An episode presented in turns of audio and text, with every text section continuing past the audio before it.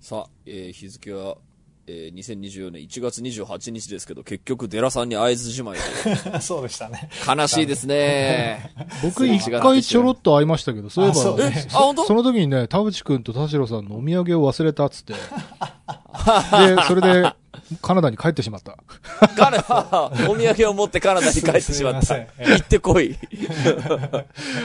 お持ち帰りしてしまいました。や、ちょっと、やっぱデラさんが帰ってきた時に合わせて、なんかイベントをやるみたいなのを、あーまあ嬉しいですね。イベントをやるっていう、なんかね、俺さ、この間あの、ジェイスーサーとさ、堀井美香さんがやってるさ、オーバーザサンっていうさ、うん。あの、ポッドキャストの番組の、はいはいはい。あの、イイベントベント、やってましたね。そうなの、渋谷公会堂チケット当たって見に行ってきましたけど、なんもう泣いちゃってなんか、泣いちゃった。こうラジオ番組を愛する人たちがこんなに集まってて、うん。で、そのお客さんたちを楽しませるために、で、しかもスケールのちっちゃいことで言ったらちょっと言葉があれかもしれないですけど、そんな、本当ただふざけてるだけなんですよ。そんなんかこう、最上級のエンタメをとかっていうよりか本当に、うんうんうんあのーこう、中年のスターがふざけてるっていうだけなんですけど、うんいいねそれで2000人が感動してなんか、なんなら最後泣いてるみたいなのも、いいな。いいなと思って、まあ、これを俺たちが目指すべきとは言わないですけど、なんかそういう、あのーなんだ、見てて思ったのが、本当にその、んなんでしょうかね、こう、まあ、あの番組はやっぱモンスター番組で、まあ、ジェーン・スーさんっていうその素晴らしいそのコラムニストと堀井美香さんっていうアナウンサーなのに超天才な人が、えっ、と、いるのであれだけファンが増えてるっていうのもあるんですけど、なんかその2000人という規模で幸せにやるっていうことが、はい。できるなっていうのを、なんかその、まあ、多分武道館やっても埋まると思いますけど、あの番組。うんうんでもなんかその大勢を、その、絶対集めなきゃエンタメとは言えないのだっていうことも全然ないし、なんかこ、その、僕の最近の言葉でその、小さな村みたいな単語を使いますけど、はい。その小さな村で楽しくやってるほっていうことが、やっぱお客さんもみんないい人たちだし、なんか幸せの形としてすげえありだなって思った時に、タッチレディオだったらなんかふざけるイベントみたいなのもあってもいいかなっていうのをちょっと見てて思ったのよ。ねなんか、あのそのオーバーザさんのイベントでは、えっ、と、演劇やってた。へで、タッチレディオのイベントだったら、俺演劇やれるかもってちょっと思った なるほど。また随分飛んだところに来たけど、そうか。はいね。ふざけだったら、あちょっと俺が多分、まあ、40超えたあたりでもうちょっと多分どうでもよくなってくると思うんで、プライド、プライドなくなってくると思うんで、そのあたりでこう、3人で演劇、あ。演劇ね。コントとかだったらさ、んリタ・ジェイさんとかインインコさんとかに書いてもらえるかもしれん。ーああ、確かに。なんかあと、そうね。あの、ポエトリーリーディングとかね。なんか、いいですね。イケボ披露しちゃう？イケボ。イケボ。あの声の。えね、レイニーデイみたいな。レイニーデイ、発掘しといてくださいね。デラさんの、あの、中二の時のポエムですね。ね。発掘しといてもらいましょうね。まあ、みたいなのもなんか、その、まあ、見てた時にこう、まあ、すすごく、あの、素晴らしいパーソナリティだからっていうのはもちろんなんですけど、こう、ちっちゃいラジオ番組、ポッドキャストっていうラジオ番組の形としてすごいいいもん見たなと思って、そうねほんと中年の女性が頑張ってるだけで人って泣くんすよね。いいね。本当に。な、もう後半もずっと泣いてたもん。ボリュームはどんくらいなの ?2 2時間くらいやの？2時間ぐらいですね。で演劇やって、で、なんかその、ドラムに挑戦するっつって 最後なんか急に、あのーなんだっけ、あの、TM ネットワークのうん。ゲットワイルド、うん。ああ。かやってる？曲？はいはい。ドラムで叩くゲットワイルドあったらドラゲットワイルドドラムで二人で叩くっていう。二人で叩く？謎い、謎コーナーがあってもうね。あ、そうなんだ。もうなんか、一緒で、多分それに向けて一生懸命練習したんですよう。んほんと1ヶ月以内の間に。うんうんなんかもうそういうのもなんかグッときたね。へはい。なんかしかも俺、ジェーン・スーさんを生で見たの初めてだったんえで、もうそれだけで泣いちゃったもんね。ああ、そうかそうか。なんか俺、もう一生のうちに、もしジェーン・スーさんと対等に喋れるぐらい、もし万が一俺が頭が良くなった場合、一生の中で一回だけ会いたいなって思ってはいるんですけど、えっと、多分ね、会ったら泣くと思う。全然、そんなのラブコール出したら、いやいやいや、ダメなんですす。あの、ダメなんです。今の俺のただのこう、あの、エセ、エセ知名度を振りかざして、やったところでは、多分タイあの、なんかもう、こう、なんでしょうかね。あお、仕事にななんかっちゃいますね、多、分。すごいこう見下されて終わっちゃうと。見下されることはないと思います。あの、ほん何にも喋れないと思う。なんかアジェンダが。があればいいのかもしれないね。そうそう。はいはいはい。そうです。何か喋れるものがあればって思うんですけど、ど本当になんか喋れるものが思いつかないんで。今ちょっとまだ勉強が足んないなと思って、なるほど。ちょっとそ、そこに向けて今後の人生を、それちょっと本当にな生で見た時と泣きそうになっちゃったもんね。へーわ、いるみたいな、なんかあの、30年前にあのロックバンド初めて見た時の、あ、いるっていう、すごい。あの感じに近い何かがあったね。なるほど。はい。何の話してた？へ 何ーの話からこうなった？デラさんがカナダに帰っちゃったって話からこうなったから、そうだね、近ま況だね。あ帰ってきた時にね、イベントとかできたらいいですけどね。確かにやりましょうよ。10 10 15周年でしょ？もう次。あ、ま、まだか。もう、まだか。あれどうだろいや、まだわ、まだだわ。まだまだ。だ15周年で5 70な750回だからまだね、う始まったのが2011年か。うん。うんだか、らら、今？14年目かな。13年、4年。次でも、でも15周年がちょっあでもと見えてきたね見えてきてるちょっと見見えてきてます。やばい、ちょっとみんな長生きしようぜ、楽しく。俺たちもいけるかもしれない。行こう行こ頑張ろ長生きしよう。さあ、ということで今週も始めまう。す。はい、田代智和と。田淵智也のタッチレディオ。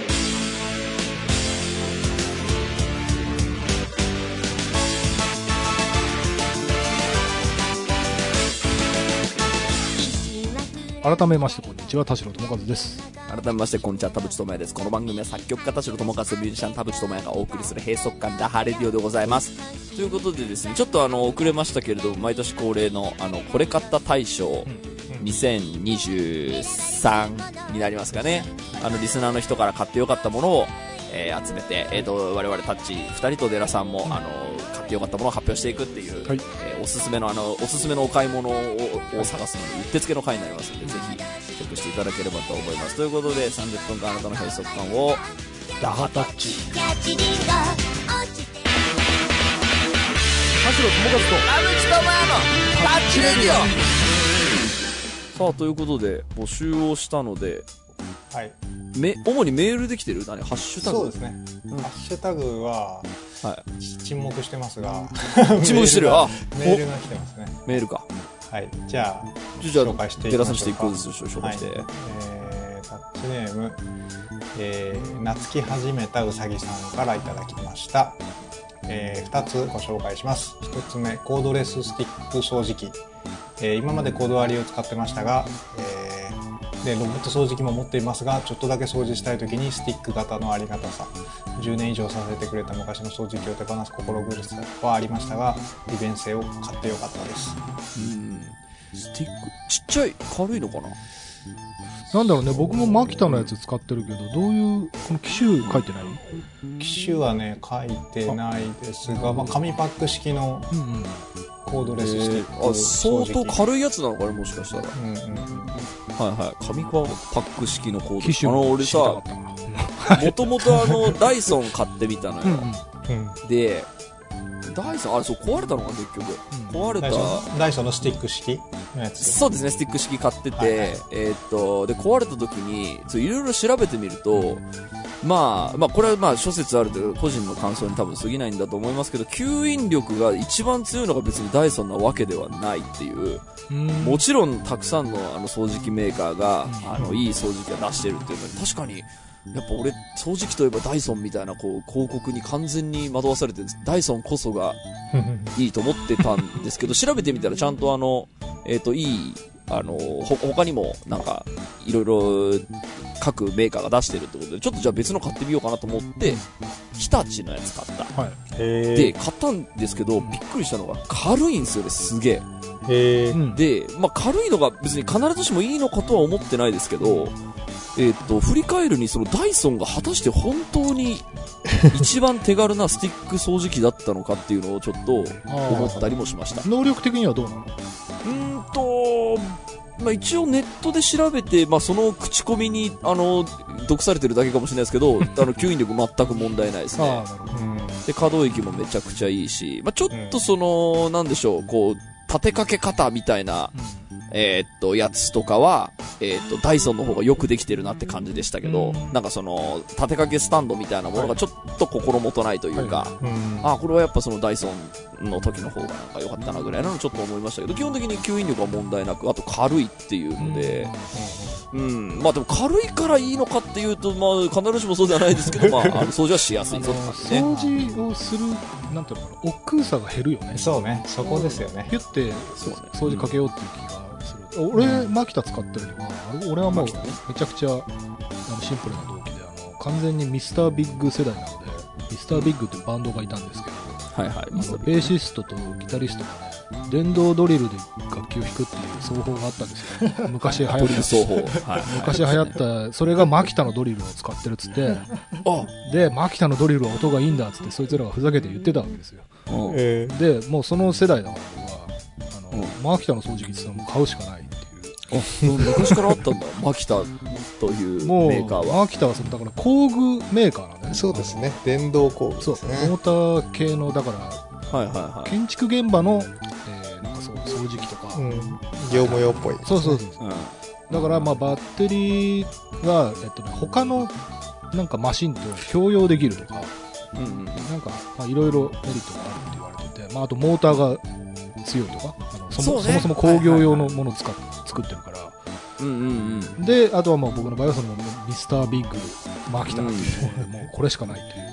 でも確かにその家電メーカーが作るっていうよりドリルメーカーが作るものの方が強力そうなイメージあるね。そうそう。これもね、イメージなんだけど、でもイ、メージだね。なんか面白い、面いや、白い。でもわかるわかる。いいですね。そうやって買うのもいいね。そう、なんか掃除機は本当に多岐にわたってなんかいろいろメーカーが出してるなって思った。確かに。逆に言うと広告ってすげえなとも思ったね。あ、そうだね。やっぱ、こう、買うならダイソンみたいな思ってたもんね、俺うんうんどもちろんダイソンもいい、あの、掃除機だったんですけど。なんかあの、街にあるショップ、あ最近あるのかなわかんないけど、アップルショップみたいにさ、なんかおしゃれな感じでディスプレイとかもブランディングが上手なんだよね。かっこいい。家電みたいな感じで。そう。かっこいいしね、見た目もね。はい。はい次。えーっとあ同じ人です。濃縮温泉水、えー自宅で温泉ができる素晴らしいものです。去年は、えー肌が乾燥状態で肌荒れでしたが、えー半信半疑で温泉に行ったところすごく良くなったと。で継続しないと意味ないらしく天然温泉水を濃縮したものを購入して1ヶ月自宅温泉を続けたところ、えー効果てきめんでしたと。濃縮温泉水？そう初めて聞いたんでこれが面白いな自と思いました宅で温泉ができる。なんですかね温泉の素みたいなものでもなさそうですよね。入浴剤ともまたちょっと違う。すごいホメオパシーっぽい何か何かを感じますけど、まあ保湿的にはもちろんお湯に入ってるからうん。いいでしょうけどでね。もまあなんかねいいんですよね。なるな。はい。いいですね。面白い。えーこれもちょっとリラクゼーション系です。くまさんから、えー、香彩堂のお香絵に縁起物シリーズ香り物が好きで今まではディフューザーでアモアロマを楽しんでいましたが手入れが面倒になりお香にシフトしました。火をつけくゆる様を眺めながらまったりできて癒されます。香りも残り寝る時にいい香りに包まれながら眠ることができるのでいつもより早く入眠できる気がしています。はいはいはいはい。お香ね。うん。使ったことないですけどね。どういいんですか？あのー民族系ショップみたいああなありますね。ところに、あのーあそこってほんといい匂いするじゃないですか。で、まあ独特の独特の匂いですけどね、やっぱねそのお香を上手にこうご家庭で使える人にちょっと憧れてるところあって、ね。うん、で一応買ってみてることは買ってみてるんですけど、その、お店と同じようないい香りになりきらんというか、それはちょっと、こう、部屋の広さに対してのなんか使い方がちょっとあれなのかわかんないですけど、でも、あのちょっと、俺もね、何個か試しました。線香と、その民族ショップで歌ってるな、お灸みたいな、なんか三角コーナーみたいなやつ。ビレバンっぽいまああの、なんだ、えっ、と、あれあれ、ルームフレグランスみたいなやつもいんうん一応こう儀式的うにん。買ってはいるし、ぐらいですかいいね。匂いあった？あの、いい匂いはありますよ。えっ、とおね。おすすめは、えっ、とね、10分だけ、えっ、と、ひお香として、何、その効果を発揮する、日々っていうマッチ。日々っていうマッチがあって、それが俺、なんかね、なんか、なんだっけ、あの、糸井重里のほぼ日展かなんかで出てたっていう話を聞いて、えっ、と、買ってみたんですけど、えっ、と、まあ、マッチでペッて火つけたら10分だけ持つ。で、その間こう、あの、お香みたいな感じで、こう、いい匂いがするみたいなだからそのまマッチあ手軽で、自体がおこうとそうですね、そうですね。手軽でいいなと思いました。うんうんうんはい。キービーってローマ字ね。えー日々ロバーですね。はい。えーと、じゃあ次いきますね。えー、これも香り系ですね。えーと、タッチネームあっち様から、えー、私のこれ買った大賞はルピシアの白桃ウーロン極品です。極品、極め品品と書いて極品、えー職場に持っていく水筒の中身をお得パック300円の水出し麦茶から白桃ウーロンに変えたら給水で水筒の蓋を開くたびにか桃の香りが立ちふわっと緊張が解けるというかリラックスできます。休憩時のがっつりリラックスとは違い一瞬の気分転換、えーささやかな幸せですが自分の一日の QOL はかなり向上しました。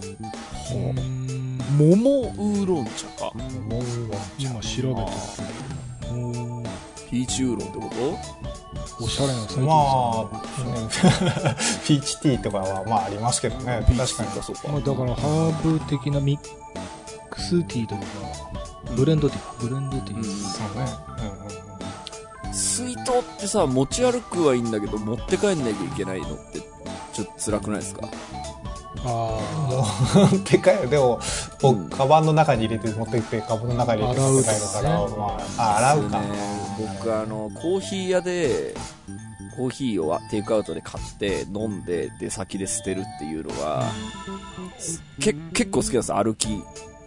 歩きインコーヒーが。歩きコーヒーがすごい好きなんですけど、あれ、家から持ってけたらいいなと思うんですけど、家から持ってった場合、タンブラーとかになるから、持って帰んなきゃいけないなってなると、うだね。うーん、だったら外のコーヒースタンドで買うかってなって、なんかっていうか。そうねあのーなんだろうタンブラー的な形じゃないんだけどさどうしてもペットボトルの形にはなってしまうけど最近結構リュックサックの横のところになんかぶっ刺してる人結構見かけるよいるいるいるいる。あれどうなんだろうね。デラさんとかやってそうだけど。あちょうどあの刺さりますよね水筒が、ね。なんなんか知らんけどあのカバンリュックバッグ水筒用なのか折りたたみ傘用なのかなんかわかんないけどなんか刺さるとこあるよ。ねあれはどうなんだろえーっと普通に筒状のものを入れるところなので、うん。僕も飲み物入れてましたけど、あのーまあ外で飲まないなっていう。そんなにそんなに外に行く時間もないなってそのずっと長長時間外にいることもないなっていう感じで、はい。うん。あの水分補給の重要性ことね、そういいことかどうかは全然わかんないんですけど、やっぱその、これ Wi-Fi とかと一緒で、その、出先に行って室内に入るとコーヒーはあるっていう現象そうがある。そうそうそうそう。ですね、うん。はいはいはい。スタジオにはスタジオとかある。よねコーヒーがしとそうかあるで、まあそのね、スタバとかもその別に出先にあったりするから近くう、に、うん。なんかその、コーヒー飲むときは店に入って買えばいいやみたいな感じで、うん、だからその、突っ込まれる痛いところといえばその紙コップ使ってるので地球汚染だみたいなのが思いつくぐらいですけど、なんかでもそれをちょっと差し置いても、そっちの方が、こう、QOL 高いので、よし、家から持ってこうみたいな感じにならないんだよな。どうしたらいいですかね。まあまあ無駄遣いというか節約的なマインドも結構強いと思いますけどね、まあ確かにそっちは、うん確かに確かに。そう。そこがまあいいやってなれば。なんかあとやっぱ自分なんかなんていうの食べ物とか飲み物に気を配ってる人がさそれなんか外で何かを手に入れるよりも自分で持ってったものの方が安心みたいなそういう人もいるよね。うん。だからその、まあまあね。持って帰る面倒さよりもなんかこれを自分が入れたものだから安心安全だしみたいな。なるほど。そういう感覚の人もいるよね。まあ、それも確かにあるか。はい。行きましょうかはい。はい。えーお散歩大好きさんから、えーこれ買った大賞初めてメールします。昨年買ってよかったものはケア足という靴下です、うん私は40超えで休日や山休日は山や街を歩くのが好きなのですが気持ちよく歩くためいい5本指ソックスがないかと探していた時にこれを見つけました。えー普通の5本指ソックスとは違い外から見ると普通の靴下で指が分かれているようには見えません。編み方の技術だと思うのですが靴下の中で指と指の間に仕切りがあります。ですので足指同士が擦れることなく気持ちいい歩行が楽しめます。かかかと部分にもクッションがついています。えー何より私が買おうと決めたのは靴下なのにサイズが1センチ刻みである。選択できることです。メーカーのこだわりを感じました。測り方もサイトに書いてあったのでしっかり測って購入しました。靴下で1足3000円以上するので奥さんには小言を言われましたが履いてみて歩いてみてとても満足することができました。今でも毎日履いています。田淵さんはよく歩かれるという話をしていたのでぜひおすすめしたいと思いました。ケア足初めて聞きましたこれも、初めて聞きましたね。うん。これも私気になることが2つあって、はい。やはり5本指の方が、えー、とその足が擦れなくて済むというそのメリットがあるのかというのは知りたいです。あのやっぱ足たまに指擦れたりするから。するするするよね。そうね。それが一つとあと,、えー、と靴下のサイズというのはやっぱ適正なサイズというのが存在するのかうん。別に伸びるからね。うんあ。そうなんですよ。あの別にじゃあ22から24センチの靴下を履いたらダメなんですかってほど特に不便感じてないうん。ですよね、その靴下を買うときにでなんか俺あの靴下で靴下買うというよりそのバンドのグッズとかあの、いはいはいはなんかそのなんかこコーヒー屋が趣味でやってるなんか アパレルグッズみたいなので靴下あるとすぐ買っちゃう癖があるんですけど、うん。それってあのやっぱサイズ展開が多分靴下屋よりはまた、少ないのであのあ24センチしかないんだってなっても特に迷わず買うんですよね、うんその。ただその24センチの靴下を27センチの足の男が履くのは果たしてまずいのかどうかさっき言ったみたいに そっちの方があの足擦れますってみたいな、のがあるのかどうかが気になりますけど、うんどなたか知ってるいたらメール欲しいですね。うんどう、田代さん？どうだろうね。俺もなんか5本指ソックスみたいな、あの、試したことあるけど、結局ね、脱ぎ履きがめんどくさくなってね、やめちゃったね。なるほどね。なんか指を一本一本そこの、突っ込むのがめんどくさくなって、そうね、引っ張ったらひっくり返っちゃうもんね。やめちゃったなうん。ぁなるほどな。うんでもこここの、えー、と外からは見え分かれないっていうのはどうなんですかね？それをスッと普通に履くと。どうなってんだ指が分かれるというえかそんなで、でもそんなテクノロジーというかそんな編み方が。いやなんかでもさいやこれも1センチ刻みっていうのもこだわりがあるってことはやっぱりあの3センチもずらして履いてるよりは 何かしらいいことが、まあ、かかとの位置とかね、うんあのね。こうダメージがうん。あのちゃんと適適切にあの与えられて長持ちするのかもしれないし、確かにね、靴下は気になってはいる。ね。ただ、靴下俺すげえ買うから、今すげえある。すげえあるっていうねそうなんですよね。靴下すぐ買っちゃうから、すげえあんだよ、今。へー。増やし、ね、でも1足3000円でも1足ぐらいちょっと試してみたいなね。試してみたいですね。確かはい。えー、あとはあとは習い物系。あ先に乗り物系いきましょうか。車とバイクがそれぞれありまして。でもまあそれを一つずつ。じゃあえーっと先にのりたまさんですね。車を買い替えました。かれこれ二十数年乗り続けた愛車でした。が子供が育ち生活環境が変わったことで、えーメンテナンスが追いつかなくなり泣く泣く手放しました。あなんか変わったこととメンテナンスが追いつかなくなり泣く泣く手放しました、えー思い出はつきませんが、えーどこか誰かで乗ってくれたら嬉しいです。で今の車はハイテクすぎて驚きです。というまあ買ってよかったというよりはなんか手放したものの今買ったものは何だか教えてくんないんだ。そうですね、車。買ったのはそうく車をハイテクな車を買ったってことで、まあ、テスラとかだったら確かにそうかもしれませんが。はいテスラ買ってたらいいね。うん。そうそうそう、えーでもう一つりょうりょうちゃんさんから。40手前にしてバイクを買いました。ずっとバイクへの憧れはあったものの北国住まいで乗れる期間が限られてしまうので諦めかけていましたが去年の春に関東へ引っ越したことをきっかけに夏には免許を取得年末にバイクを購入するに至りましたエンジンとの距離感自身とバイクの一体感走っている空気のを全身で感じることでいつも車で通る道が何倍も楽しくなりました。今が一番若い瞬間なのだからできることやりたいことは積極的にやった方がいいいいのだなと実感しました。なんかどっちも、えー人生を重ねるのがなんか乗り 大きい買い物だからですいいよ、行動起こした方がいいよね。本当に。なんかさ、ちょっとあんま長く話すのもあれだけどさ、あの、移動手段ランキングっていうのが、俺の中で形成されつつあって、今、歩くの好きじゃないですか。はいはいはいえーっと、だから歩く電車ループ、電車タクシーっていうので、まあそう、自転車にちょっと乗らなくなってしまったのもあって、ちょっとタクシーが増えちゃったんですよね。で、まあタクシー金かかるから、うーんとか思いながら、ちょっと、まあ、でしかも俺、酔うから、その、あんまりタクシー全然好きじゃないんですけど、まあ早いので乗るとか、で、ループで行ける時にはループで行くけど、ちょっと今日寒いなとか手袋忘れちゃったなみたいなので、えっと、見送るみたいなこともあったりするし、まあ急いでる時はループよりタクシーの方が早い、まあ多分早いだろうからっていうのがあったんですけど、ここに、えっと、電車がランクインしないんですよね。で、これは、あのーそのお前は金持ってるからだって言われるかもしれないんですけど、金持ってる人えっとタクシー代気にしないだろ。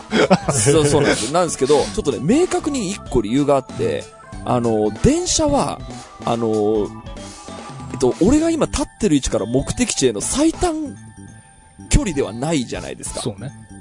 そこが、俺結構気になっていて、多分せっかちなんですよね。ちょっとその、駅に行くことによって、ちょっと遠回りになっている道上。はい。だったら歩く方が俺圧倒的に上なんですよね。はいはいはい。あの、時間かかっても、その、まっすぐ向かっているんだっていう、この実感があ、好きなんですよ、ね。でもわかるよ。俺もあるる？その、うん電車で、あの、見たら、うんなんか32分って書いてあって、うんうん徒歩31分っていう時あるんだよ。え、これ歩いて、歩いて行けるじゃんってなっちゃう。そうなのよで、俺歩いて行っちゃうよ。そうなんで、だから、その、例えば、現場から現場移動するときに、まあ歩いて行けたらいいなと思うんだけど、うん。あちょっと間に合わなそうだなっていう時の、えーっと、自転がループなんですけど、うん。あ、近くにループないぞって思った時に、えーっと、電車か、えーっと、タクシーかって時に、いや、タクシーなんか金かかるし嫌だなって一瞬思うんだけど、じゃあ電車にしろよって俺の心の中の声が呼びかけてきたんですけど、その時にやっぱ思ったのはやっぱ電車は明確にその、遠回りになってる鳥状っていう、あれが俺結構ダメなのかもしれない。なるほどね。って思いました。俺別にだから電車乗るのも全然、あのーまあ、混んでなければ嫌いじゃないし、うんで、立ってんのも全然大丈夫だし、で、電車の方が酔わないし、はいあのーなんでしょう自分のライブ会場行くときは、あの、タクシーより電車の方が好きなんで、電車で行くんですけど、なんかね、あの、ちょっと道が遠回りしてる感じがね、結まあで構もあるよね。ダメなのかもと思いました。はい。それはあるけどね。でもね、俺逆にね、電車、その駅に行くメリットもああるなと思ってうんうんなんかね、行きがけに、例えばちょっと差し入れ買ってこうとか、あの、ちょっとなんかおにぎりとかサンドイッチみたいなの買ってこうみたいな時って、やっぱね、駅周りってめちゃくちゃ便利にできてて、直接向かうとね、なんかその辺に店あればいいなと思ったら結局なくてコンビニになっちゃうみたいなことがあるから、はでも、あの、あ、またコンビニかっていうところもね、ちょっと自分の中で嫌な部分があるのと、はいはいはい。あと、その移動で、他のその仕事相手の人とかと、あ、じゃあ駅までご一緒しましょうか、つってそこで5分10分話せるっていうのもね、なんかうんいいところで、じゃあ僕移動があるんで、つってそこで失礼すると、もうその会話は生ままれないっていう。あわかるわかる。なんかそういうのもあって、あ、なんか誰かと共通の交通手段取るっていうのもね、なかなかいい。面があるんじゃないかなっていう。で、あとその買ったものとかも、え、これどこで買ったんですか？とか言って、あ、どこどこ駅ですよとか言ったら、話題も盛り上がったりする。なんか、はいあセブンイレブンですよじゃよりも面白いっていううんうんところもあってね。でも俺も確かにさっき言ったように歩いて行ったりすることもあります。うん。はい。はい。ちょっと移動手段の話になっちゃいましたけど、はい。バイクいいですね。はい。はい車もいいです。うんはい。はい、えー、最後はちょっと思い出系にしましょおう。えー、せ、せ、えーっと、こちら、清白さんですね。えー、私のこれ買った大賞は、沖縄宮古島の屋台で買ったマンゴージュースです。えーこの屋台には絶景スポットを教えますという怪しい宣伝文句が貼られていたのですが、面白半分で買ってみたところ、屋台のおじさんから、アスファルトの色が変わっているところがあるでしょう。そこを右折して細い道を進んでごらんと、RPG のようなヒントをもらいました。ジュースを飲んだ後言葉の通りに進んでみると本当に素晴らしい景色が広がっていて地球の壮大さとおじさんのホスピタリティに感動しました。こういこういった体験型の感動は旅行先ならではだなとしみじみ思う出来事でした。えーっと、もう一個が、えーっと、これか、ペンちゃんさんです。えーっと、はい、小さいライブハウスで行われる5、6バンド出る、バンドが出るライブのチケット。がこれ買った対象として紹介したいものです。おお。うん、あのなぜおすすめしたいかとする。なぜおすすめしたいかというと、えーハックされていない作りたいものをただ作ったというバンドに出会えるしすごいバンドを見つけたという瞬間が必ずやってくると思うからです、えー応援しているバンドの対バン相手で名前すら知らない状態でライブを見たところ30分の出出番が体感10分ぐらいになるほど素敵だった。で CD を買って買ってみると、えー圧倒的にライブの方がよ良いと感じた。後日そのバンド目的で見に行くという連鎖を2023年で幾度となく経験したことが尋常じゃない多幸感を得られました。ということで。いいいい。ねこんなユーザーがいりゃまだロックバンドは元気だったのによ。続々と化してしまったからな文化がいいですね。胸熱くなります。はい、とい。うことだそうです。でだから、うんその社会人バンドもたくさんいてでその、うん。まあ、先週ねその話しましたけど社会人バンドもたくさんいるし、えー社会人バンドならではの、えー歌詞や出せる音があると思っているので、え1回飲み会に行ったぐらいの気持ちでライブハウスに行ってほしいのですチケットドリンク合わせて3500円ぐらいなのであとであと誰もが副業する時代なので社会人になったことを理由に解散するバンドを続けていられるよう頑張ってほしいと個人的にも思いますだそうです。いいね。いや、この飲み会行ったつもりってまさに本当にその価格帯だからね。そうだね2時間か2時間半ぐらい楽しめて。ね。でまあ酒2杯ぐらい飲んでも多分3000、4000ぐらいね、そうだね。まあ、ちょっと立ちっぱなしっていうところだけ。確かにな、転換も長かったりする しね、そのバンド数が多いとね。そうねあとね、この感受性豊かな感じはね、あの多分あのここの人ならではの素養な気がするちゃんとそのバンドのいいところを発見できるとか、結構音まあ楽、そうだねいい意味で音楽雑食というかこれが早く自分の推しのバンド来いっつって、イライラして、あの、前のバンド見てないみたいな感じの人もいるからね。そうなんですよね。だ俺、俺とかはだからもうあのもうだからバンドが手拍子煽り出したらもう無理なんで、あのこう5バンド、6バンドのタイバンドとかでもやる人いるんですよね。で、うんそうなると俺音楽がまず入ってこなくなるんで、っていう、そのあの、こう。自分で言うのもですけど、なんかハハードルが高い感じというか、そのぐさーってくるのにうん出会う確率がね、そんなに高くないこともあったりして、だから羨ましいなと思います、この感受性の豊かな感じというか。確かにねゆとりがなんかありまねでもこれ繰り返してったおかげでこれがなんか成功体験があってってことなんでしょうね。なんか一回行ってみたらよかったのが一個あって繰り返していくうちにっていう。そうだね。そうね、こうあの、まだ世の中に見つかってないバンドを私見つけちゃったみたいなの嬉しいだろうな。うん。ね。ねはい、はい。というわけで以上です、じゃあ、そこ俺たちのこれ買ってよかった。はい。俺は ICL 以外でなんか、そうね。そうか、そうか。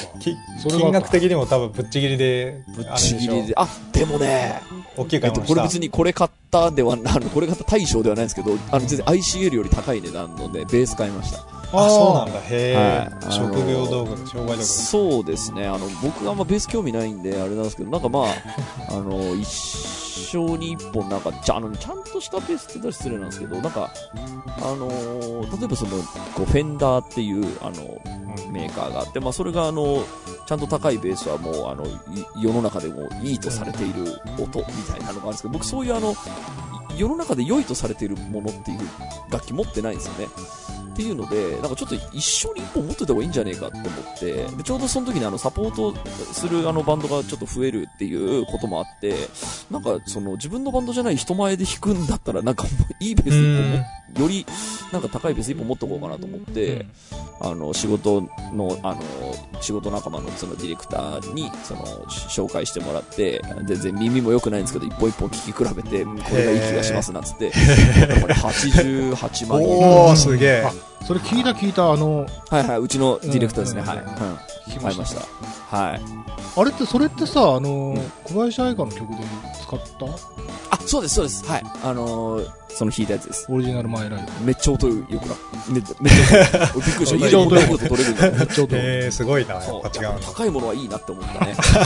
ちょっと対象ってほど別になんか、あの、なんか 俺の仕事道具だしね生活が。仕事道具だな。まあまあ、高くて当たり前ですよね。ちょっとこれ、うんこの後ちょっと発表するんで、ちょっと先にお二人。あ、はいはい。はいえーじゃあ僕は、い、や、まあ、去年はそんな大きい買い物はしてないんですけど、うん。えーっと、このサービスにお金使ったという意味では、チャット GPT に課金したなっていうのが、あうん、そうだそうだ。えー月々4になるの？そしたら。えーと、4です、4です。だから20ドル、うん、それが20ドルですけど、多分課金できますよというか、かか課金しないと、えーと、使えませんようになってから速攻で課金し始めて、多分年間通して使って、だから、まあ、20ドルかけるうん10とかそんなもんで、まあだから日本円にすると3万とか4万とかなんですけど、うん。まあ多分回収はしてるだろうなっていう感じの使い方をちゃんとできてると思いますし、はい。はい。という意味では、あんまり、なんですかね、味気ない感じもしますけど、そういうのが良かったなと。えー、あ、でもよく使えてるのね。使って、要は使わないと多分学校も、なん、もうめちゃめちゃだっただろうし、仕事に関しても、学校も、そうそうそう、課題う、ん課題やるのにほとんどもう、それ、それ、手取り足取り。自分の能力は上がんないやつじゃないそうそうそう。そう。だけど、世の中これがベースの基本になってったら、ベーシックになってったら、もうなんか自分でゼロからなんかやることあるかなって逆に思いますけど、要は辞辞書引かないで。そうそうそう。逆に課題の出し方がちょっとアップデートしないと。うん、そうそうそう。そうまあそうかもしれないですね。という、はい。まあ味気ない。俺も払おうかな。うん。いいと思います。田代さんじゃあ。あじゃあ僕はね、僕はちょっとね、一応2つあるんだけど、同じようなジャンルで、えっと冷蔵庫周りっていうのをちょっとアップデートしました。うんうんえっと、一つは、えっとね、あの幕開けでランキング1位を獲得したっていう、その時には、あの、知らなかったんだけど、クラウドファンディングの時には気づかなかったんだけど、あの、電源タップ、えっと、冷蔵庫の置き場所の、えっと、電源って、あの、冷蔵庫の壁、冷蔵庫のちょっと、なんか変な、変なところにあって目立つから、それなんか隠せないかなと思って、えーと探してたら、そのクラウドファンディングで話題になったやつが市販普通にされ始めましたっていうので、でこれを買ってみたんですけどね、これがね、いい。これ、で、電源タップが買電。源タップを隠す。その、いや違う、コンセントを隠す。コンセントをカバーで隠して、あー、欲しいですね。で、えっと、ケーブルの先にサンクちゃんのね。はいはいはいはい。だからその、要は、電源の位置自体を、えっと、別の場所に移動させるみたいうなわ。え、これちょっと欲しいな。欲しいでしょあ もう欲しいでしょそう。これ、じゃあ実際僕買って、えっと、うんキッチン用の、あの、冷蔵庫のところにこれしたんですけど、これがいい感じっていうのと、で、それに伴ってですね、もう一個あって、リビング用冷蔵庫っていうのをちょっと導入しました。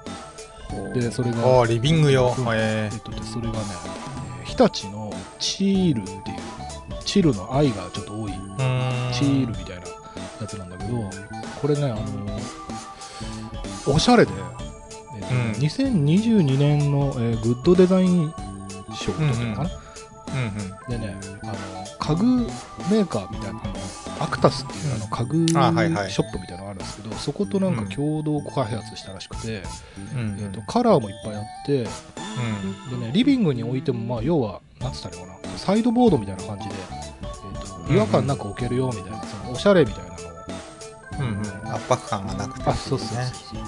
えー、あ、しかも縦置きできるってすごいな。本当にか、か、か、下駄箱みたいなサイズの。そう、そうそうそう。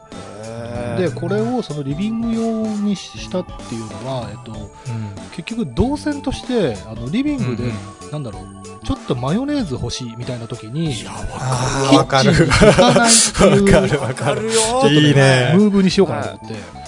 なるほど。で、だからドリンクとか、その、まあ、ケチャップとか、なんかその手元に欲しい調味料と、えっと、手元ですぐ出したいドリンクをリビング用の冷蔵庫に入れるっていう風に、いいよ、なるこれいいほどよ。生活を変えました。素晴らしい。これ、即買いです。ていうところ。いいですね。え、ごめん、いいねちょっとさ、コンセントの話に戻るけどさ、はいこれコンセントのコードの先に、えっと、なんか、コードの先つなぐ。がサンクチャー。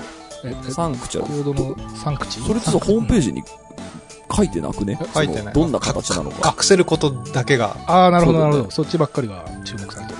ちょっと待って。このオフィシャルサイトのじゃあ、オフィシャルサイト送ります。フィッタで、下の方っていうか、中、中盤ぐらいに写真があると思うんだけど、あ、本当だ、あったあった。あのまあ、要は、延長ケーブルが、あ、そうそうそう。はいはい延長ケーブルがその先についてるってことね。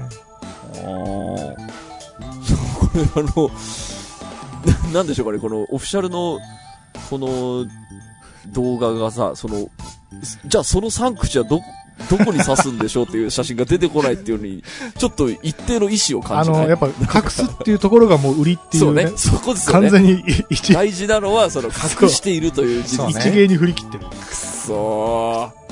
うまい。でも、そうですね。やっぱこれ、これも含めてやっぱ広告の上手さな感じがあるな。そうね。あの、さっきの、また冷蔵庫に戻るけど、やっぱあの、一番最初に書いてある冷蔵庫はなぜキッチンに置くのだろうって言われた瞬間に、刺さるんですよね。確かにっつって。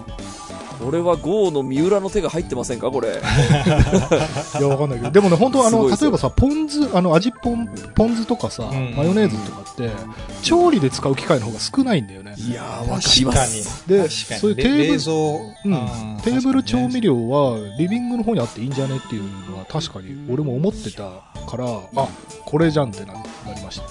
完璧です。でも、いただきます食べる場所がリビングなのかダイニングなのかにもよりません。キッチンダイニングが一緒になあってたら。そうそうそう、だからまあリビングというか、ね要はそう、ダイニング。だから要はキッチンのカウンターの向こう側かこっち側かってはいはいはい。あ、話で。そういうことか、そういうこと。か。俺もあの、キッチンとリビング一一緒っすけど、うん。やっぱその、あ、なんかあの、調味料を取らなきゃっていう時に、その、ソファーカウンターの向こうんね。うんって立って冷蔵庫の方はいはいはいはい行ってそこまでしてあの、昆布取りに行くんだったらもういいや、白飯で食べるわよ、みたいな感じになっちゃうところあるよね。で、しかもね、これね、はいあの、なんとね、右開き、左開きが選べる。あ、素晴らしい。すごい、グッドデザイン。すごいでしょ。これは、だから2個な並べて観音開きみたいにもできるし、うんあのうんなんか両方同じ方向の開き方にもできるし、縦にも積めるし、あの、えこれはグッドデザインです。ーよくわかってるな。よくわかってる。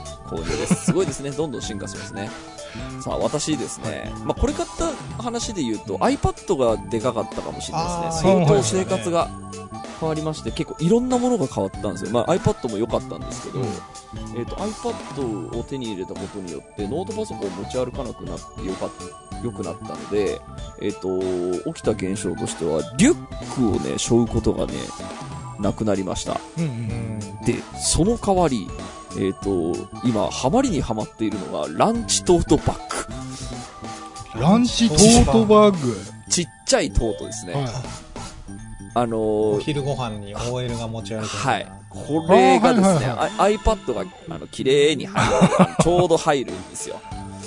で、もうね、これと手帳と、えーっと、小銭入れと、あと、まあ、その充電器はいはい。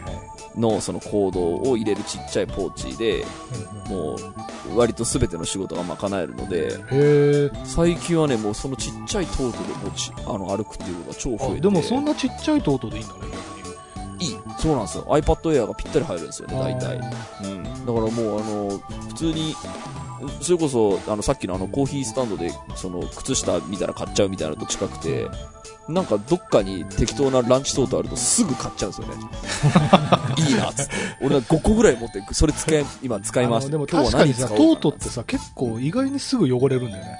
汚れるよ。素材感なのかなんかわかんないけど。そうそうそうそう。うんうんだから今までそのトートバッグ結構好きだから買ってはいた、あの買ってはいるんですけど、あんま使うことないんですよ。うんうんだから結局その旅行の時の下着入れにするとか、あのーぐらいにしかあんま使ってなかったんですけど、このランチトート生活に入れ替えてからもう普通にまず日常でこうランチトートを持ってこうあ散歩してる私が東京各地で目撃されるので、ただこれのあの危ないところはですね、えっ、と、酔っ払うと忘れる可能性があるっていう。そうか小さしか。も上空いてるから、そう。上空いてるから何かがこぼれてた落ちる可能性もあるっていうので、そこだけはちょっと気をつけてやります。飲むときには、あの、まあ、なるべく手ぶらで行くか、リュックで行った方が、あの、何かなくすっていう可能性は低いかなとも思ったりしますけど、でもそれこそあれだね、あのーえっと、ICL の話に通ずるのかもしれないけど、メガネケースとかを入れなくて済むようになって、あ、そうか。荷物減った荷物減ってるってことだよね。減った減った。メガネケースもなくなったし、そうですね。あの、コンタクト用の用品とかね、その、そうですね。大体そういうのをね、こう、ポーチに俺全部、あの、あの印鑑とかコードとか、えーコンタクトケースとか、全部入れてたんですけど、それは今もうあの、充電器のコードだけ。でその充電器のコードもなるべくちっちゃいポーチにしようと思って、はいすんごいちっちゃい、あの、餃子の形をした、はいはいはい。えーポーチ、はい、ポーチ買って、で、それに、えっ、と、餃子のポーチすごいちっちゃいから、それに収まるケーブルの長さのやつを、を。買ったんですよ。1メートルはのやつ。いはいはいはい。はい。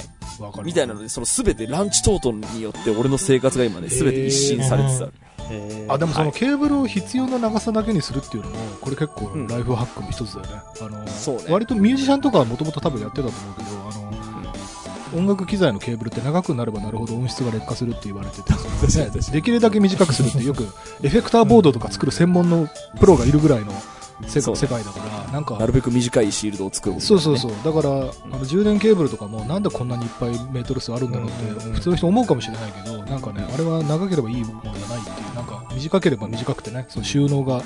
あの収まるのがいろいろいい面があるから、適切な長さにするっていうのもね、大事うん。なので、これ買った大将はトートバッグかもしれない。なるほど見たらすぐ買っちゃうもんね。はい。さあ、ということで、ありがとうありがとう。ございました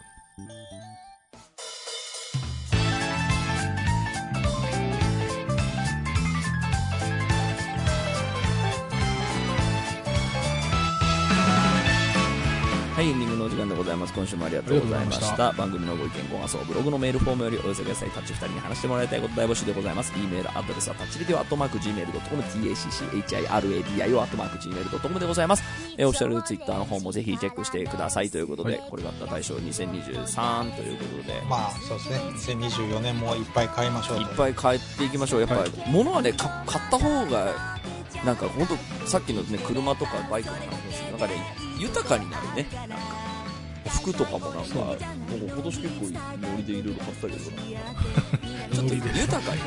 る。あの、だから、そう、あの、なんか、もちろん服とかはね、なんかこう、代わりの効くものかもしれないけど、なんか、やっぱテクノロジーの進化とかね、本当に生活が一変するものがあるなっていうのがあるので、その辺もやっぱりついていけるものはついていきたいなと思います。あそうですそうそれで言うと僕今度あれ買ってきます。あのアップルの新製品のビジョンプロ。それは何をするやつ？何をするやつ？手にあの手にはめるやつ。何？じゃないじゃない。目につけるあのう。んゴーグルです。ゴーグルの。はいはい。アップルの新製品で、えーっとアメリカしかアメリカ先行発売で日本にまだいかあの買えないんですけど。え、それで VR 的なやつ、それとも、あの、AR す的な、あの、あ。えーっとねまああのアップル的にはスペシャルコンピューティングなんだっけな。まあまあちょっとそういうあのえすいません。普段からつけられる？普段からつけまあ普段つけるとあの変な人だと思いますけど。うん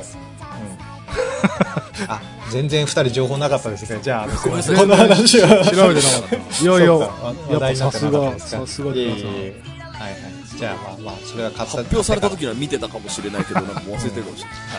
買ってからじゃあまたはい。はい。買ってきましたね。さあ、ということで、皆さんもいろいろ買っていきましょうね。ということで、今週はここまででございます。はい。お相手は田代智和と。まぶちとまえでした。また来週。